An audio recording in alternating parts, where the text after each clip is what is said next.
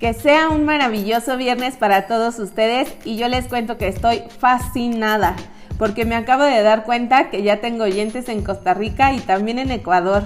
Y eso que han pasado solo unos días de haber empezado este podcast de finanzas personales. Es realmente increíble lo que la tecnología puede hacer hoy en día para acercarnos los unos con los otros, para compartir información, para profundizar en el conocimiento de algo que nos interesa y quién sabe cuántas cosas más. Pero vamos al tema de hoy. La pregunta a contestar es, ¿qué necesitas para empezar a invertir tu dinero? Y creo que te va a sorprender mi respuesta, pues no te voy a decir que requieres 100, mil o hasta 10 mil pesos o dólares o libras esterlinas. No lo sé. La moneda depende del país en el que te encuentres. Pero no, no se trata de dinero. Desde mi punto de vista, una de las primeras cosas que requerimos para empezar nuestra vida como inversionistas es contar con los siguientes documentos. Número 1.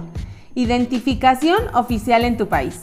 En México se llama INE y es muy importante que cuentes con ella, que esté vigente y que obviamente acredite que eres mayor de edad, pues es el primer requisito que al menos en México pero estoy segura que en los demás países cualquier institución donde puedas invertir tu dinero de manera legal y con las regulaciones adecuadas te va a solicitar. Hay algunos lugares donde te puedes identificar oficialmente con la licencia de conducir, cédula profesional o con el pasaporte. Pero en realidad sí te recomiendo contar siempre con tu INE vigente en México y o la credencial que aplique en tu país pues es la única que puedes presentar sin que te pongan ningún tipo de restricción. Número 2. Estar inscrito en la institución que regule los impuestos en tu país y contar con el acuse.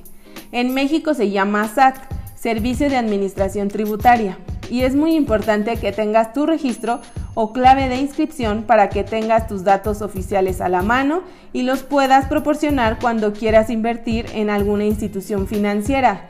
Porque hoy en día ya la mayoría de trámites, inscripciones, apertura de inversiones y otras más se realizan de forma digital.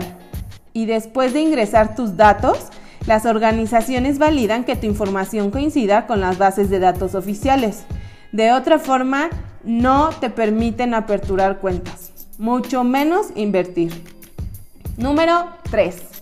Contar con un comprobante de domicilio que normalmente va a ser algún recibo de servicios como luz, agua, teléfono fijo, estado de cuento bancario, etc. Con una vigencia no mayor a dos meses. En todas las aplicaciones en las que me he inscrito yo, para querer invertir, me han pedido el domicilio y el comprobante. Y debes ingresar los datos reales porque como ejemplo, las tarjetas solo pueden enviártelas por paquetería al domicilio que hayas comprobado. En México, si tu dirección es la que tienes reflejada en tu INE, puedes ahorrarte este paso. Pero si no, tendrás que adjuntar el comprobante de dónde radicas en el momento preciso del trámite. Número 4. Te recomiendo muchísimo contar con un celular inteligente. No importa la edad que tienes, porque aunque tuvieras más de 65 o 70 años y argumentes que tú no sabes o que no te interesa manejar estos dispositivos, estoy segura que hay alguien cerca de ti que te podrá apoyar con esa gestión administrativa en el formato digital. Además, en estos tiempos, ejecutar trámites aprovechando las ventajas de la tecnología nos ahorra mucho tiempo que antes pasábamos en las filas y también recursos porque no tenemos que desembolsar dinero para desplazarnos. Muchas de las opciones para invertir hoy en día las podemos manejar incluso desde la comodidad de nuestra cama o sofá. Número 5. Tener un correo electrónico vigente, así como la contraseña, porque en la mayoría de las ocasiones, cuando te registres en alguna plataforma, te enviarán un correo para validar y poder culminar el proceso. Lo mismo pasa con el celular. Es importante que además de Internet, sí tenga un número asociado porque al momento del registro también suelen enviar códigos por mensaje de texto al número de celular.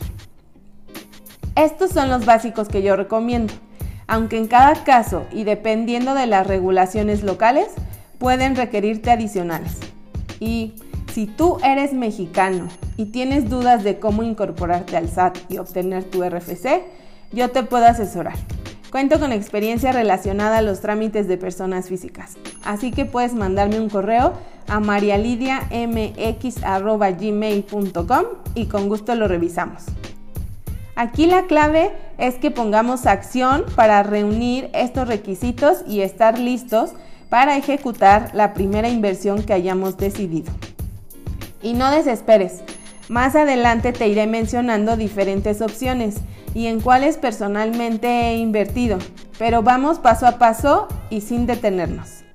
Si tú ya estás listo para invertir, te reafirmo que hay muchos profesionales en inversiones que tienen excelente contenido en YouTube y demás redes sociales, para que vayas a consultar sus canales y aceleres tu proceso. Por mencionar algunos está Eduardo Rosas, Omar Educación Financiera, Emilio Braune, El Lago de los Business, Morris Dick, etc. Y finalmente, pues qué te digo, sigo grandemente agradecida porque me prestas tus oídos y me despido enviándote un abrazo virtual con mucho cariño hasta donde te encuentres y esperando disfrutes al máximo tu próximo fin de semana.